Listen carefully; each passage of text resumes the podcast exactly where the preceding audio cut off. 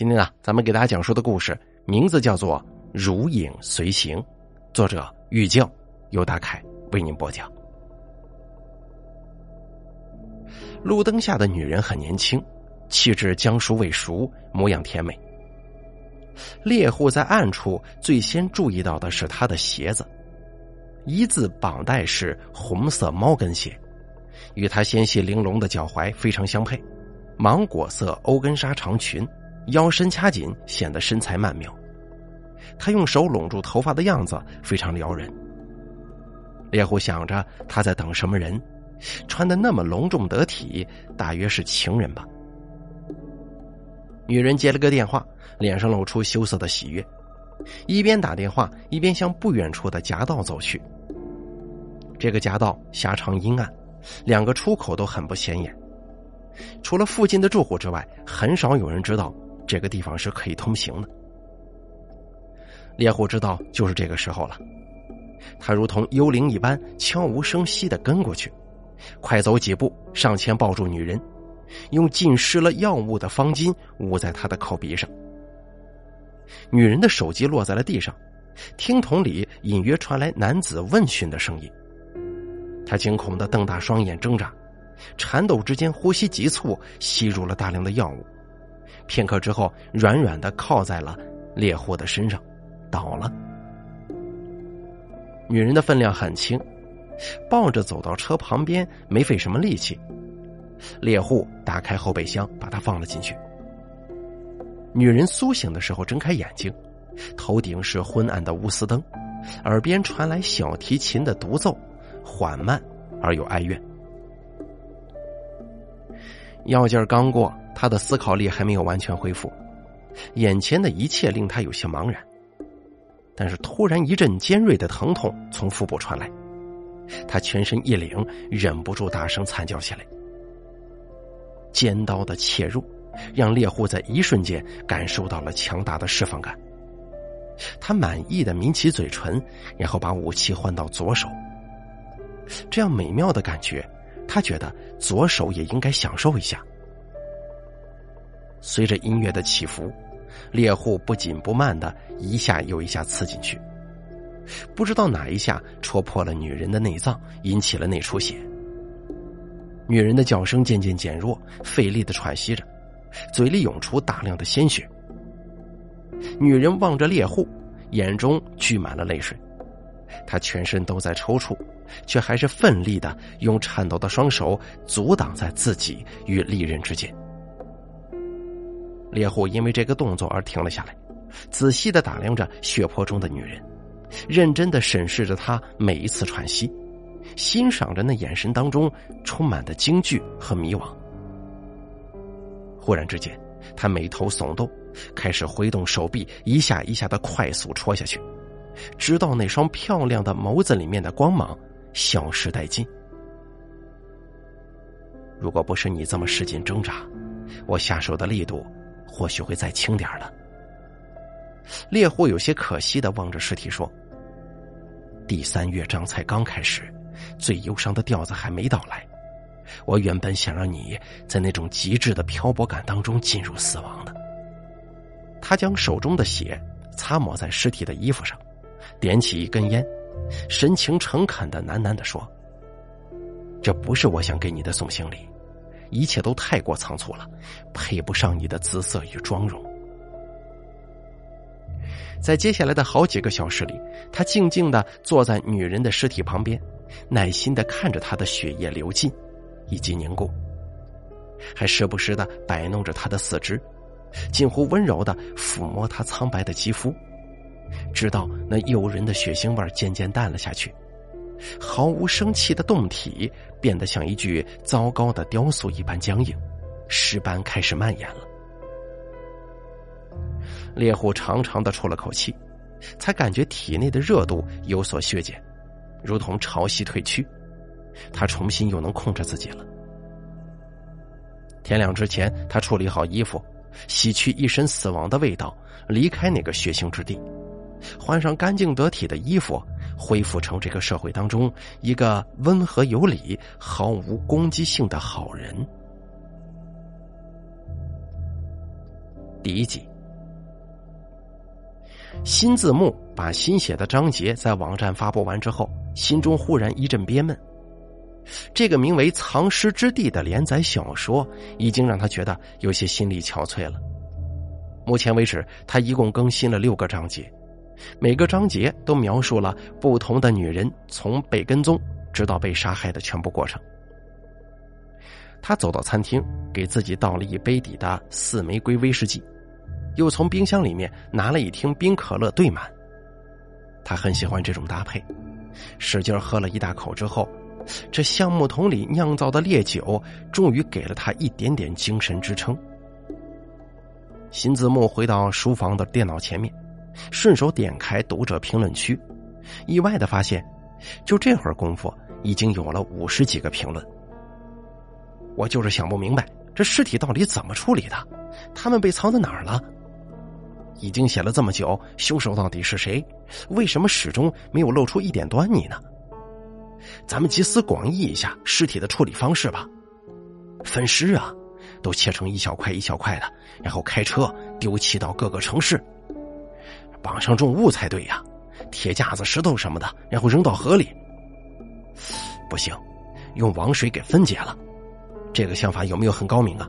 现代的化尸水啊！凶手有可能像汉尼拔一样把尸体给吃掉了，尤其他跟汉尼拔一样，也喜欢听着交响乐杀人。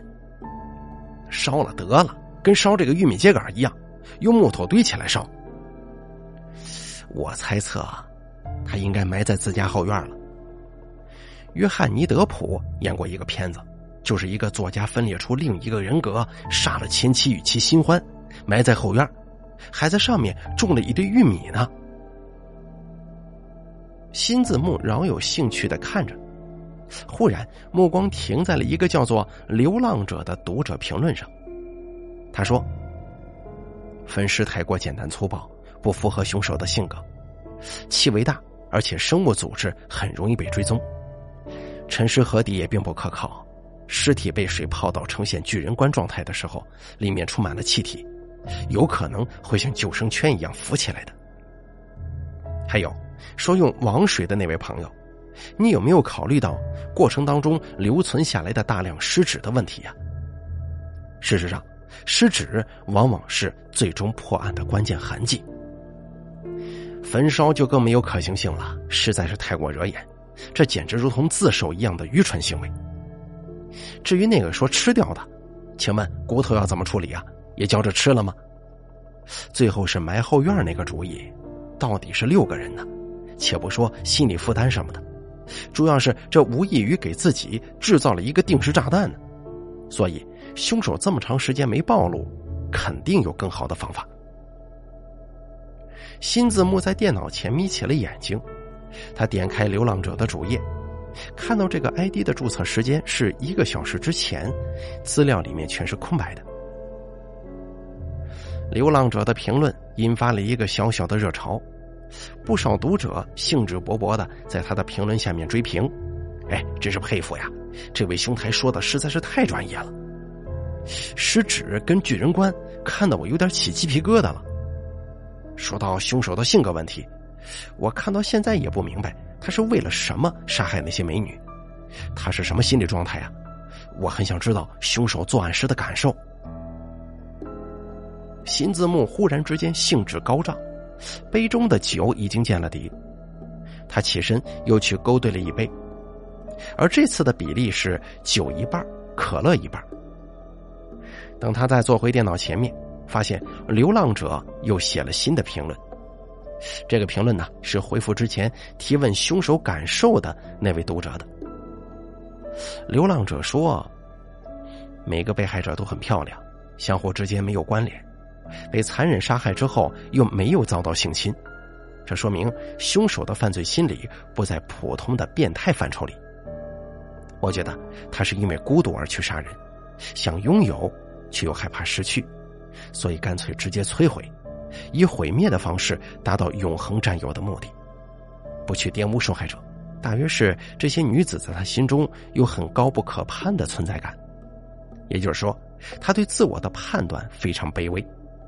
换一种方式去占有自己不配得到的女子，于他仿佛是一个难以熄灭的火焰。凶手大约是一个身在异乡的人，每当萨拉萨蒂的独奏曲响起，他漂泊的感觉就会达到一个极致的程度。在这种状态之下杀人，是近似于高潮的释放，如同迷茫当中突然到来的归属感。这段文字一出现，评论区里顿时一片哗然。大家看到流浪者对于凶手犯罪心理的揣摩，纷纷表示感觉真实的可怕。留言数量一时间大涨。新字幕瞬间觉得脖子后面一阵发冷，双手握了起来。他每到紧张的时候，就会情不自禁的握拳。他克制着抓起桌案上的烟，点了一根。他抽烟，但是非常厌恶房间里面残留的烟味儿，从来都是站在厨房里开着抽油烟机抽。但此时啊，他竟然顾不上自己的机会了。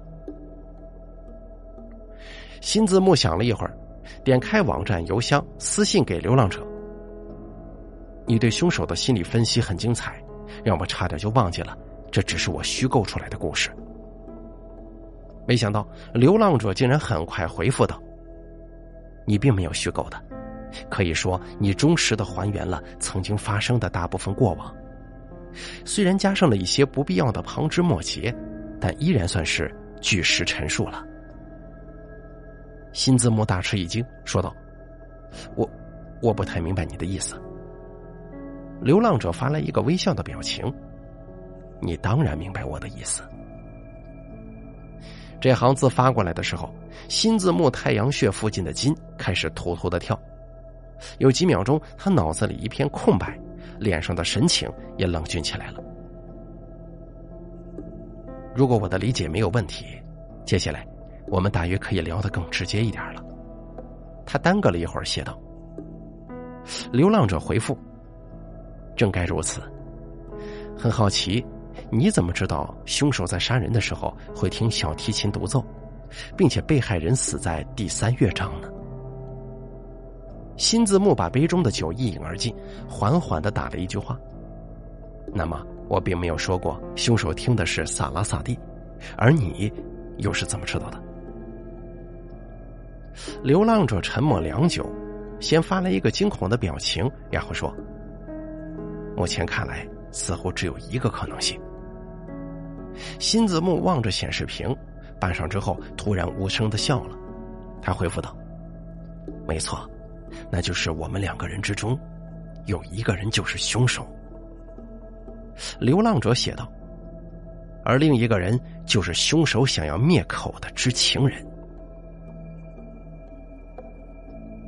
流浪者当天晚上在小说下面增加了一条评论：“期待你的更新。”三年前，这个城市发生了与《藏尸之地》这本小说剧情当中非常相似的一系列杀人案件，一共死了六名死者，他们都是毫无征兆的在某一天神奇的消失在了这个城市当中一个没有摄像头的区域。数天之后，他们染满血迹的衣物会出现在这个城市的某一个显眼的地方。警方根据这些血衣判断，所有的失踪者都已经死亡了。每个受害人都很苗条，体重百斤左右，其总血量大约为四千毫升，而每件衣服都沾染了超过两千五百毫升的一个人的血液。在分别与各个被害人的直系亲属做 DNA 对比之后，证实全部为被害人的血液。人体失去两千五百毫升的血，在没有及时输血的情况之下，会迅速导致死亡。再加上法医分析衣服上的每个刀口的位置，大约有一半都在致命的部位，所以得出结论：所有的失踪者都已经不在人世。在这一章节死去的穿红色猫跟鞋的女人，正是这个案件当中第六个受害者，也是迄今为止的最后一名死者。案发时间在一年前，她衣服上有二十二个不同位置的被刺痕迹。那件裙子沾满了鲜血，几乎已经看不出本来的颜色了。警方从侦破案件的角度考虑，这个系列杀人案并未被新闻大肆报道。警方只是提醒市民，本市发生多起袭击单身女子案件，请深夜外出的女性结伴同行，并警惕陌生人。而那第六具受害者的尸体，如同消失在了这个空间一般，至今未能找到。新字幕自从三个月前开始发表这部连载小说起，更新速度一直很稳定。每周日晚上十二点之前都会更新一个章节，但自从第六章节发出之后，接连半个月，他都没有再发出一个字了。这个网站是国内最著名的小说网站，只发布重口味的悬疑死亡类型小说。《藏尸之地》这本书虽然字数不多。但是因为内容太过真实，很短暂的时间内就引起了相当多的读者追看。在新字幕停止更新之后，读者们对这部小说的热情并未降低，每天的评论都有将近百个之多。读者们互相讨论案情，不厌其烦的反复分析每个篇章的细节，试图从中找出能够衔接后文的蛛丝马迹。今天又重新看了一遍这六个章节。我有一个重大发现：前五个章节里所描写的被害人外貌与穿着，以及被害时的场面都比较简单，大部分只是一带而过。叙述的重点都集中在凶手的犯案手法与过程上面，只有第六章对于受害人的描写特别详细。哎，这个大家注意到没有啊？没错，没错，负一楼上啊！最新的这一章啊，特别有画面感，感觉视角都不一样了。可不嘛，我也发现了，这一章的受害人的衣服和鞋子的款式都写的特别细致。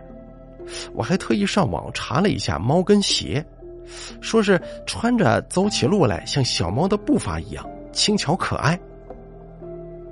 看了那张之后啊，再看你们的评论，忽然觉得好诡异，总觉得有什么地方不对劲儿，可是又又说不出来。拥抱楼上感觉不对劲儿那位同学。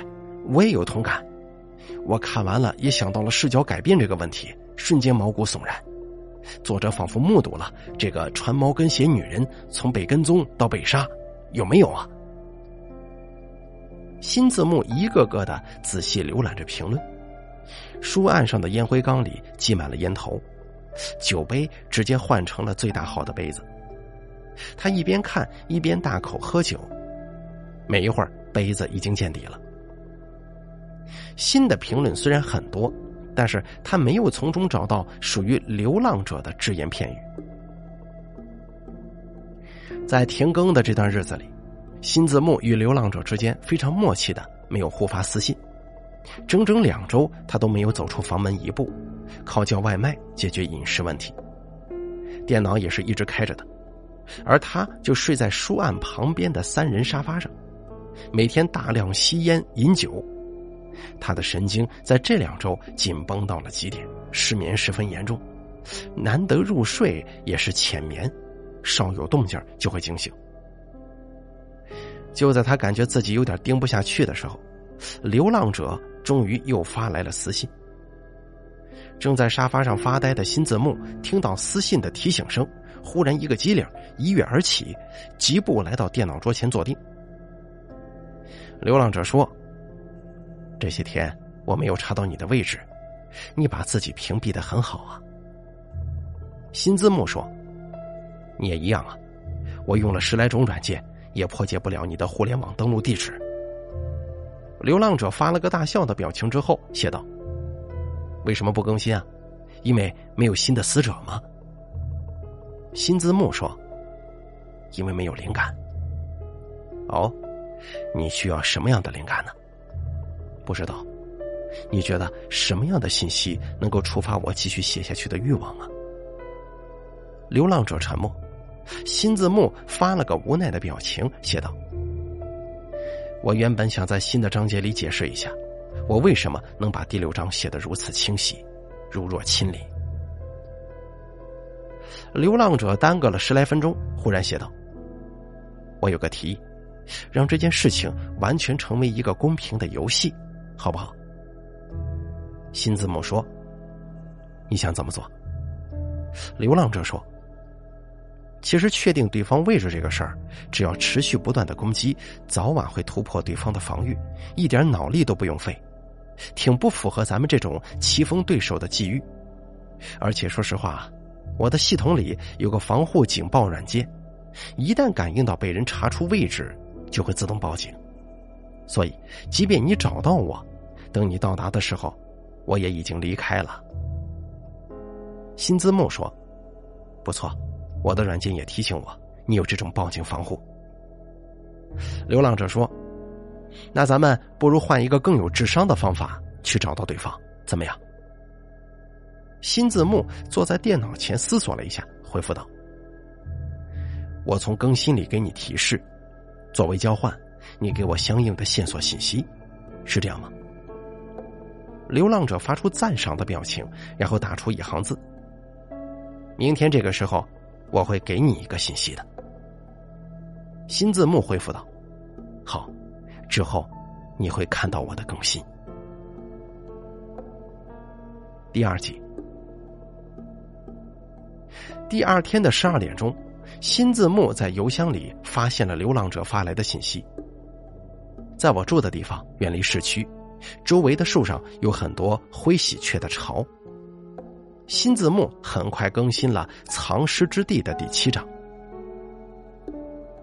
杀死穿猫跟鞋的女人之后不久，猎户的电子邮箱里意外的收到了一封信，标题是“致谋杀者”。很想知道分别后的这段日子里，你是否想起过我？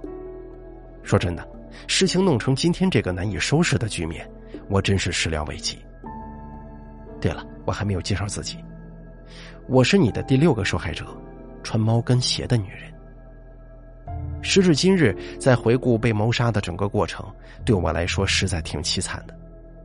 你力气好大呀，在夹道里你勒住我脖子的时候，我几乎要窒息了。挣扎的时候摸到了你肩膀上鼓起的肌肉了。那个时候我以为你是一个特别高大健壮的人，所以十分绝望。但是等药劲儿过了。当我在冰冷的不锈钢操作台上醒过来的时候，看见你的样子却与想象中的截然不同。等一下，先得让我笑一会儿。你别生气啊！每当想起你的外貌，我都无法控制的想要发笑。你怎么会是这样一副进化不完全的畸形宝宝样态呢？个子没我高，脸很瘦，身上也很瘦。而那一双大力水手一般的胳膊，实在与你整个身躯格格不入啊！再说说你的脸，说真的，你的长相太有喜感了，在当时那个处境之下，都能冲淡我近乎一半的恐惧呀。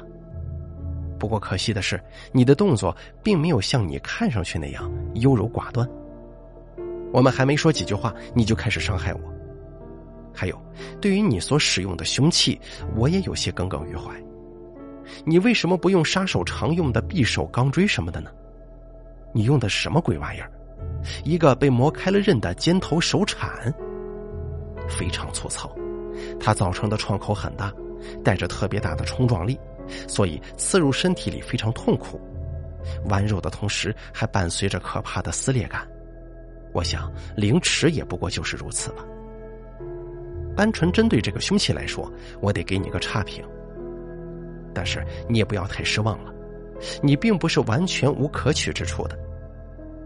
你的声音很温柔，像是一个羞涩的高中男孩，说的那些话也很好听，尤其是你称赞我容貌的时候，简直就像是在朗诵诗歌。说了这么久，我没有说到我真正想说的那件事情。谋杀者，我要告诉你。我并不在你收藏我的地方了，我出来了。这之后，我们之间大概有一些事情应当了结，从哪里开始就在哪里结束。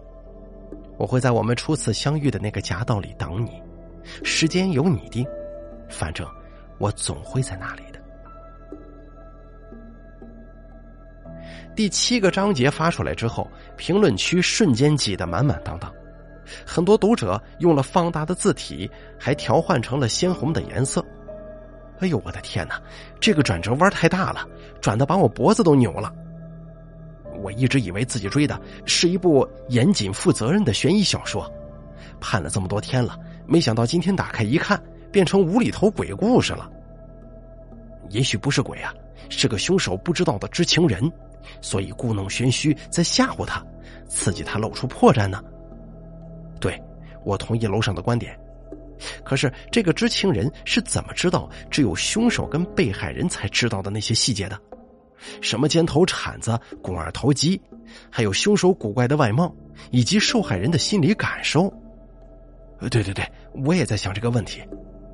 单从这封信的内容来看，如果这封信是知情人写的，他一定毫无遗漏的目睹了凶手杀害穿毛跟鞋女人的全部过程。那么，在凶手行凶的紧要关头，他为什么不出手制止呢？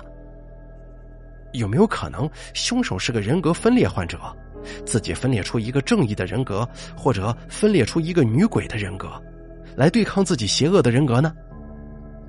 嘿，给楼上的脑洞点赞，坐稳了，我送你上一楼。更新完半个小时之后，新字幕端着煮好的肉酱面。一边吃一边坐回到电脑桌前，他看到收件箱里流浪者发来了私信。流浪者说：“我得承认，这一章的内容挺出乎我的意料的。”新字幕说：“为什么意外啊？我依旧是据实描述吗？”过了好一会儿，流浪者打出：“现场很封闭。”不可能存在第三个人，也没人能在经受二十二次重创，其中十一处致命伤，流光身体里全部血液已经长出尸斑的情形之下存活。而且我也不相信这个世界上真的有鬼。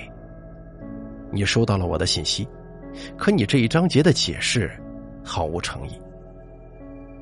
新字母说：“你这样说等于承认了你的身份。”流浪者发了个大笑的表情，说道：“你我在第一次通信的时候，彼此之间就已经心知肚明。还有，这封信里对于我外貌的描写，故意贬低、诋毁，不建议的告诉你，我看完真的很生气。”新字幕把身体舒服的靠在沙发椅上，眼睛扫了一眼屏幕，并不回复，而是开始慢条斯理的吃面。一个小时后，流浪者说：“明晚十二点，我会再给你一个信息，请继续更新这个故事。”流浪者说：“你很想找到我吗？”新字幕说：“如你想找到我一般迫切。”流浪者发了个无奈的表情，说道：“怎么说，要做到让我们自此相安无事，恐怕是不可能的了。”新字幕回复道：“何必口是心非呢？你从未想过相安无事，只想清绝后患。”流浪者说：“你是警察，或者说死的姑娘里面有你认识的人吗？”新字幕说：“都不是。”流浪者说：“那你做这一切究竟是为了什么？别跟我说你只是为了写一部畅销小说。”新字幕说：“十二点见。”第三集，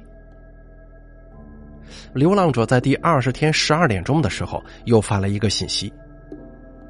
每到这个时候，我都会把窗户关上，窗外烧稻草的气味会呛得我头疼。新字幕及时回复道：“你的环境挺不环保啊。”流浪者说。如果你这次的更新当中没有对于你身份的解释，我就可能会消失一阵子了。流浪者发出信息没多久，刷新了一下小说的页面，他发现了一篇新的篇章。夜深人静，猎户呆坐在黑暗当中，手里握着一把黄铜迷你园丁铲，他手指抚弄着那被打磨的极为锋利的尖端。亮如镜子的铲子平面折射出猎户的脸，畸形而扭曲的五官。他喃喃自语的说：“我没有错，年轻而美丽的姑娘，多么美好！我想要拥有她们有什么错呢？而他们总是因为我的丑陋而唾弃我，却看不到我火热的内心。他们个个都有罪，以貌取人就是他们的原罪。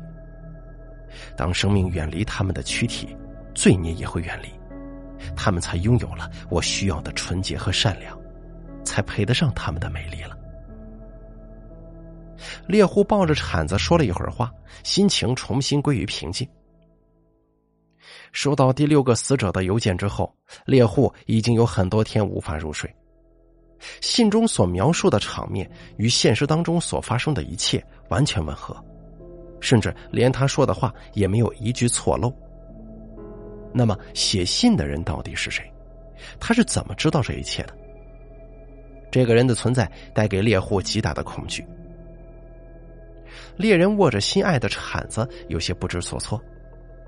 这是不可能的。他惶惑的喃喃自语：“没有人能在经受二十二次重创，其中十一处致命伤，流光身体里全部血液，并且已经长出尸斑的情形之下，还会活着。是谁能以一个上帝的视角，将他如此谨慎隐秘的行为尽收眼底？难道说这世上真的有鬼吗？”猎户迫不及待的想要解决这件事情。他望着电脑上显示的时间，凌晨两点二十分。一个小时之后，他来到了初遇猫跟鞋女人的那条没有摄像头的阴暗夹道。猎户把车停在对面的黑暗处。半个小时过去了，没有一个人影。猎户的神经放松下来，终于发现自己赶过来的举动有些失去理智。就在此时。车窗旁闪过一个长发女人的身影，猎户没来由的心跳得很厉害。当他目光望向前方的时候，忽然被惊得身子一抽搐，他脸色苍白的如同死了一般，身上的血液一时之间似乎都冲到了脑子里。只见一个苗条的身影站在车子前面的路灯下，他穿着一字绑带式红色猫跟鞋。芒果色欧根纱长裙，夜风徐徐的把他亚麻色的长头发吹了起来。他伸出手，轻巧的挽住。女人望向猎户，缓缓的露出笑容。她的脸在路灯的照射之下显露无遗，正是数日前死在猎户手中的第六个死者。猎户如同石化了一般。看着女人不紧不慢的向着那条小夹道走去，身影缓缓的消失在阴影当中。猎户的手有些颤抖，身上冷汗淋漓。他坐在车里犹豫着，脸上的神情逐渐转换，由惊疑变得迷茫，又转为憎恶。当神情转化为决绝的时候，他下了车。女人在另一个出口安静的站着，四周十分寂静。猎户一步步走近，女人的脸越来越清晰。他骇人的发现，女人身上穿着的正是被杀害的时候那件满是破洞并且沾满了鲜血的衣服。猎户的瞳孔急速放大，颤抖失声：“这，这不可能！你已经死了。”女人望着他凄惨的笑。声音正是当日在他利刃下苦苦哀求的甜美的声音。来呀，再杀我一次吧，就像上次那样做的那么凶狠。你喜欢看着我痛苦，不是吗？那天晚上你说你愿意让我笑，但是更愿意让我哭。猎户强大的内心终于在此时完全崩溃，他发出极度惊恐的尖叫声。双手突然捂住胸口，脸色苍白，大汗淋漓。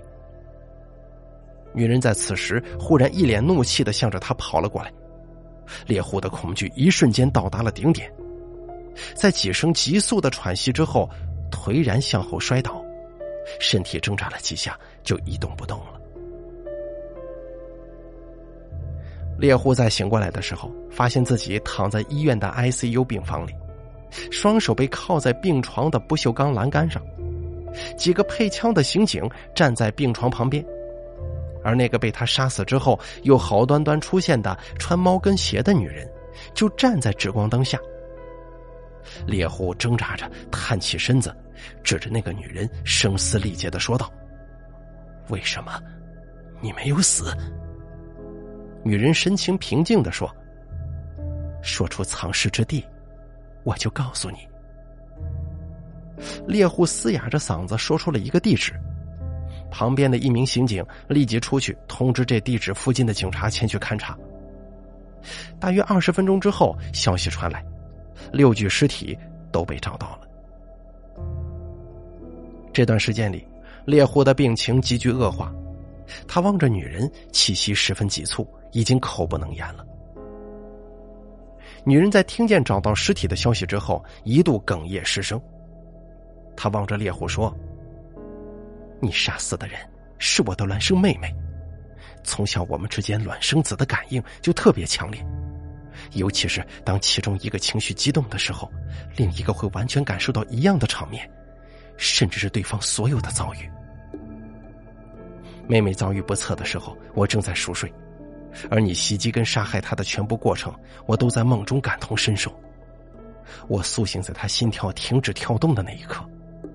但是梦中所有的细节，我都毫无遗漏的记了下来，除了已经在邮件里跟你提及的那些，还有两个细节尤其清晰。一个是你打开的电脑上那个停留的邮箱页面，还有就是电脑旁边一瓶治疗心脏病的药。第四集，新篇章的最后标注。藏尸之地全篇完结。完结篇发出之后，评论区很快挤满了读者。哎呦，虎头蛇尾呀！感觉作者前头用力过猛，到后面不知道怎么圆了。这后文逻辑都是乱的，人物性格转变的也很奇怪，这梗也太过于奇葩了。故事我觉得还可以，就是那个孪生子感应的设计有点太硬。我百度了一下啊。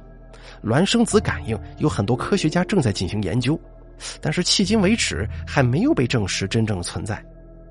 网上相关的资料事例虽然很多，可都是由不同的孪生子自己讲述的，并没有一个权威机构支持这个观点啊。对，同意楼上，这梗真的是太敷衍了，太没有说服力了。这感应说的跟超能力似的，要是双胞胎之间都有这样的神功。那所有国家不都得把双胞胎当成间谍的不二人选吗？一个出国搜集情报，另一个做家里头用意念接收不得了？讲真的啊，诸位也忒挑剔了。我看完之后倒觉得是一个挺有趣的故事。虽然双生子的感应确实有些扯，但是我终于把一颗心放回了肚子里。之前我真的有点相信这事儿是真的来着。新字幕更新完之后，就一直坐在电脑前看读者评论。流浪者没有出现在其中，而他的私信箱里面也一直没动静。直到第二天的午夜，新字幕终于收到了流浪者的私信。读者的评论我看了，很为你打抱不平啊！说实话，你这个双胞胎感应的情节写的非常成功，至少我真的相信了。一度以为这就是你能成为知情人的真正原因，所以我特意费了点力气把这个事儿给查了查，但结果很让我失望啊。第六个死者是独生女，别说双胞胎了，她甚至连普通的兄弟姐妹都没有。新字幕说道：“你挺有效率的呀，才一天你就查的那么清楚了。我写这一章还用了两天呢。”流浪者说。我有一点不明白，我以为我们以前已经达成了共识，也制定好了游戏规则，可你这张写的比之前更没诚意，不仅胡编乱造，故意混乱我的思维，而且竟然还把这个故事给终结了，你到底什么意思？新字幕说道：“你仔细看了吗？什么也没看出来吗？”流浪者沉默了很久，终于又发来了一条消息。我看得很仔细，只看出一点：你的确比一般人了解我。你怎么知道我有心脏病的？我的药从来不放在明处啊。新字幕耽搁了一会儿，回复道：“我对于你的了解，恐怕比你估计的还要更多一些。”流浪者快速写道：“我既没有兄弟姐妹，也没有亲朋故旧，娘老子也早死了。你到底是谁？”新字幕又耽搁了一会儿，终于写道：“你欠了我一个东西，我得拿回来。”五分钟后，流浪者说：“我从来不欠谁什么。”十分钟后，流浪者说：“你到底想怎么样？”二十分钟后，流浪者又说：“欠了什么？说出来，我还你。”四十分钟之后，流浪者说：“你他妈的到底想怎么样？你到底是谁？”一个小时后，流浪者说：“听着，我受够了，我要杀了你。我把之前对所有姑娘用的手段都会在你身上做一遍。我发誓，你会有一个最凄惨的死法。”新字幕默默的在电脑前抽着烟，一根接着一根。当看到流浪者的最后一条回复，他的脸上忽然露出了多日不见的笑容。这个城市另一端，处于郊外的一所房子里，身形矮小、双臂肌肉发达的中年男人暴怒的把桌子上的键盘跟鼠标一股脑的摔到地上，他使劲拍着桌子，发出野兽一般的低吼。混蛋，你究竟是谁？你到底是谁？他从电脑桌的抽屉夹层里拿出个信封，打开，里面是十来张姓名不同的身份证，照片却无一例外都是他扭曲的面容。没有人能够找得到我的，没有人，所有认识我的人都死光了，就连我自己都快忘掉我是谁了。他神情慌张的挥舞着证件，手有些颤抖。可是，你怎么会知道这么多的？就连鬼也不可能知道这么多的事情。你怎么可能会知道的？他在屋子里快速的来回走动，脸部肌肉不协调的抽搐。说真的，小说家，你开始让我害怕了。我已经好久都没这么害怕了。我非常非常讨厌这种感觉。他难以控制的在屋子里发出声嘶力竭的低吼。我不能再等了。我受不了这件事情，你得死，你必须得死，马上就死。他望着窗外的夜色，而且在你死之前，你还必须要向我解释清楚这些事情。过了一会儿，他从地上抓起摔坏了一角的键盘，开始敲打按键。通红的双眼当中布满了血丝。不知道过了多久，他停下了动作，眼睛直勾勾的望着电脑屏幕不动。屏幕上显示出一行信息：对方防护网被攻击，出现漏洞，已经确定对方位置。紧接着跳出来的是一幅地图，红色标记处显示出了具体的街区跟门牌号。男人五官扭曲的脸上露出兴奋的笑容，他使劲搓着手，低声说。小说家，我找到你了。流浪者多年前在黑市当中得到过一把三管十八发左轮手枪，他自己又做了一个与之相配的简易消声器，但是因为沉迷冷兵器杀人的快感，他一直使用自己炮制的凶器作案。这把枪只是被他小心收藏，至今没有使用过。此时，他把枪取了出来。这一次，流浪者没有开车，他打车来到那个搜寻到的地址的时候，已经是凌晨三点钟了。此处是远离城市中心的小独栋别墅社区，每栋房子之间的间隔很大，简直是完美的下手之地。流浪者躲过摄像头，翻墙进入园区，找到新字幕的房子，没有花费多长时间。防盗门的锁是老式的单排弹子十字锁，他只用了一分钟就打开，进入了屋中，一切进行的都很顺利。整栋房子都关着灯，只有二楼卧室是亮着的，卫生间里传来哗哗的花洒声音。流浪者在黑暗当中无声的笑起来，露出排列的并不整齐的牙齿。他小心翼翼的摸到楼梯，一步一步的向上走去。第一个楼梯拐角处，墙上挂着格外厚重的窗帘。比较其他地方更黑暗一些。流浪者刚走到这里，忽然猝不及防的被一个东西顶住了后腰。他不可思议的瞪大了眼睛，赶忙急速转身举枪，但是瞬间被强大的电流击倒，穿筋裂骨般的痛楚传遍全身之后，他抽搐着失去了知觉。当流浪者重新恢复意识的时候，发现自己躺在地上，手脚已经被登山绳用非常专业的结绳方法捆了个结实。一个身材修长、相貌斯文的年轻男子正站在一边，望着自己。新字幕蹲下身子，饶有兴致的问道：“喜欢这个见面方式吗？我已经报过警了，咱们大约还有十分钟左右的时间可以好好说说话。你有什么要问的吗？”流浪者此时只觉得整个人都是懵的，脑子根本无法适应这种巨大的转变。只是难以置信的看着眼前的男人，什么都说不出来。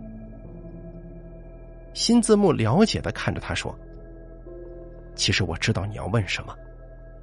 你此时躺在这里，主要因为两件事。之前我在小说里提到孪生子的心灵感应，这个想必你还记得，那是第一件。第二件事儿，人体的所有主要器官都携带细胞记忆。”当他们被移植到其他人身上之后，这个器官所携带的一部分记忆与特质，也有可能被跟随转移。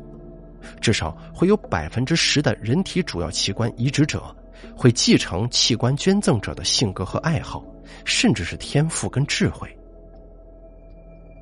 流浪者喘息良久之后，终于可以发声了。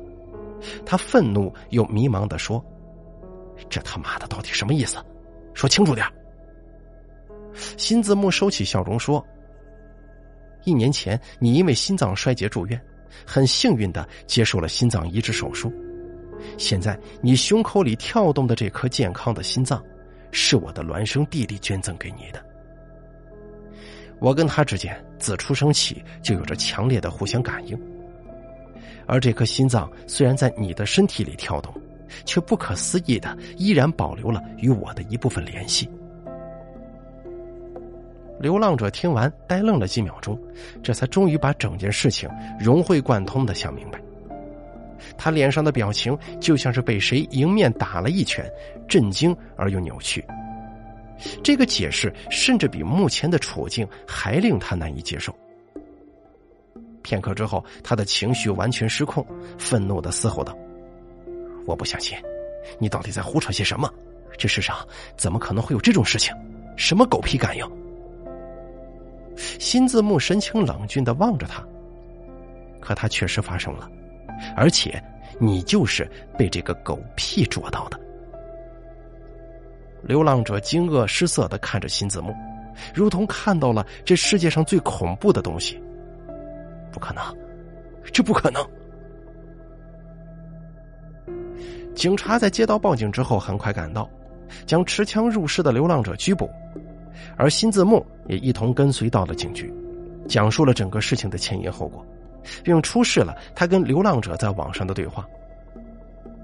预审中，流浪者的精神防线很快崩溃，如实向警方交代了自己的作案过程与藏尸之地。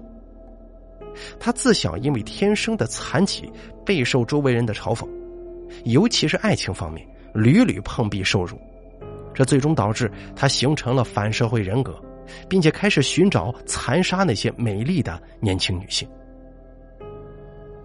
流浪者的工作是郊区一座小型陵园的守夜人，他将玄中的目标迷晕之后，驱车带回陵园，在遗体告别式的尸体清洗台上将之杀害，然后将陵园中某位逝者的陵墓挖开，将尸体埋葬，再将原墓主的骨灰盒重新安放在掩埋尸体的土层上面。最后将墓穴恢复成原样，这样做的话，能够做到神不知鬼不觉，掩盖了所有痕迹。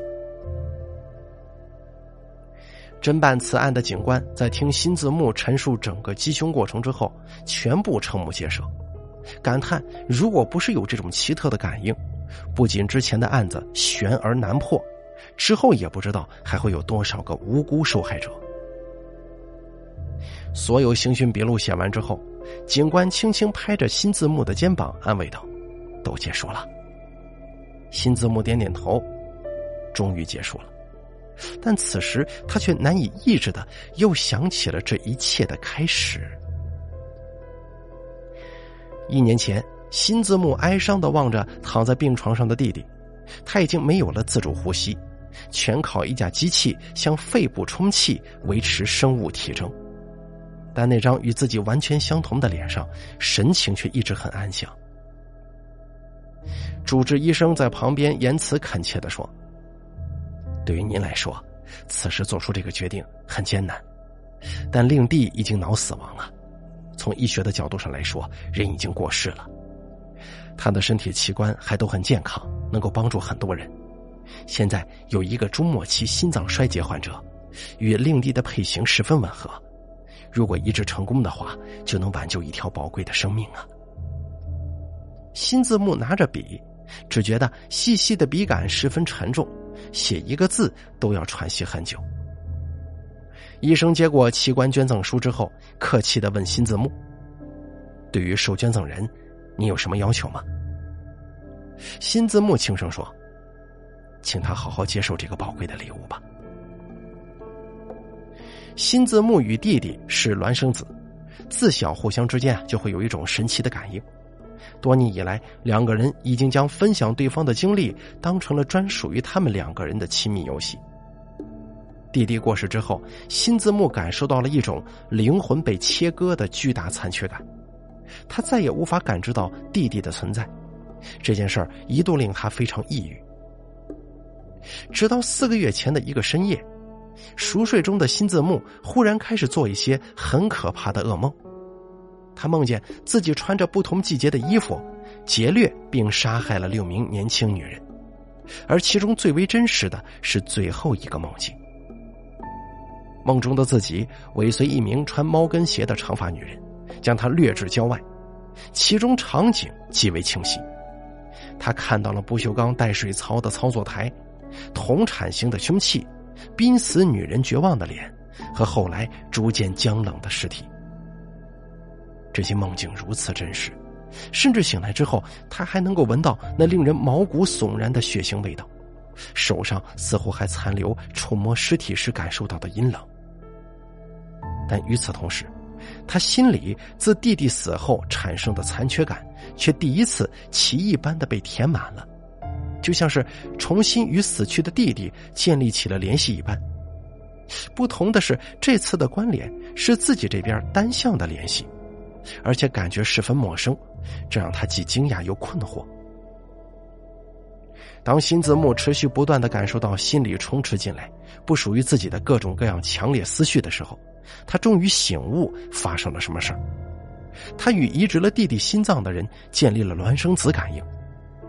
那些真实而清晰的梦境，正是这个人对自己恶行的回忆。这个人在做心脏手术之前，连续杀害了六名无辜女性，而他被迫变成了这场屠杀的旁观者。新字幕一时之间惊怒交集，他想，如果此人继续犯案，那么当初自己捐赠的决定，就连累着弟弟一起成为了这个变态的帮凶。这个想法令新字幕难以承受。新字幕先回到医院查找那位接收弟弟心脏者的信息，结果发现此人用的是一整套假证件，身份证、地址全部都是假的，手机也已经停机了。无奈之下，他又把自己感应到的所有信息详细记录下来，来到警局报案。可因为这件事情太过于超越自然，而没有被受理。那天晚上，他因为极度的自责与无法作为而深受打击，因此喝得酩酊大醉。等到睡到凌晨的时候，新字幕突然被一种躁动的情绪惊醒，他强烈的感受到了凶手难以按耐的欲望以及对杀戮的饥渴。他当即警觉起来，凶手正打算寻找下一个目标。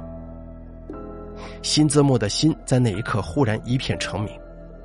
这一切如果真的是冥冥之中的安排，那么它绝对不是一个错误，而是一份责任。自己可能是这个世界上唯一能阻止凶手再犯下新罪恶，并且将其绳之以法的人。新字幕决定独自追凶，他开始主动去感应凶手，但令他失望的是，凶手只有情绪特别激烈的时候才会与自己的思维产生联系。他所收集的信息，除了那些或模糊或清晰的凶杀场面之外，再没有更有用的了。这让他重新陷入了焦虑之中。直到有一天，新字幕的脑海中开始反复出现一个重口味小说网站的页面。而这个网站是他从未浏览过的，这让他意识到新的契机出现了。当天晚上，新字幕搜索到这个网站，注册之后呢，就在其中撰写一部叫做《藏尸之地》的小说。当小说的第一章发送出去之后不久，他果然有了新的感应，一份不属于他的惶恐与疑惑充满了他的内心。新字幕完全按照凶手的罪行去继续着每一个章节。随着更新，他所感应到的恐惧与愤怒越来越强烈了。终于在一个夜晚，他看到了流浪者的评论：天地间的一切似乎都在此时静止了。那一刻，他的情绪与突然闯入脑海的陌生情绪完美的重叠。新字幕像个渔夫一般看着凶手咬钩。一天又一天，他布置着迷局，缓缓的收着鱼线。他在等对方有一个力量充沛的爆发。他坚信，只要积蓄了足够的愤怒与惊恐，这个凶手就会出现在他的面前。当一向气定神闲的凶手终于向他发出死亡威胁的时候，他清晰的感受到了凶手的情绪已经全面失控。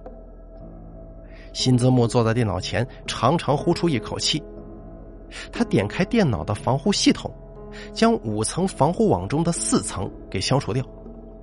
他知道，这剩下的一层防护，在对方猛烈的攻击之下，只能坚持不到半个小时。辛泽木把屋中的一切布置停当，躲在暗处，缓缓闭上眼睛。来吧，我将收回我弟弟的礼物。好了，如影随形演播完毕，感谢您的收听。本故事作者玉教由打凯为您播讲。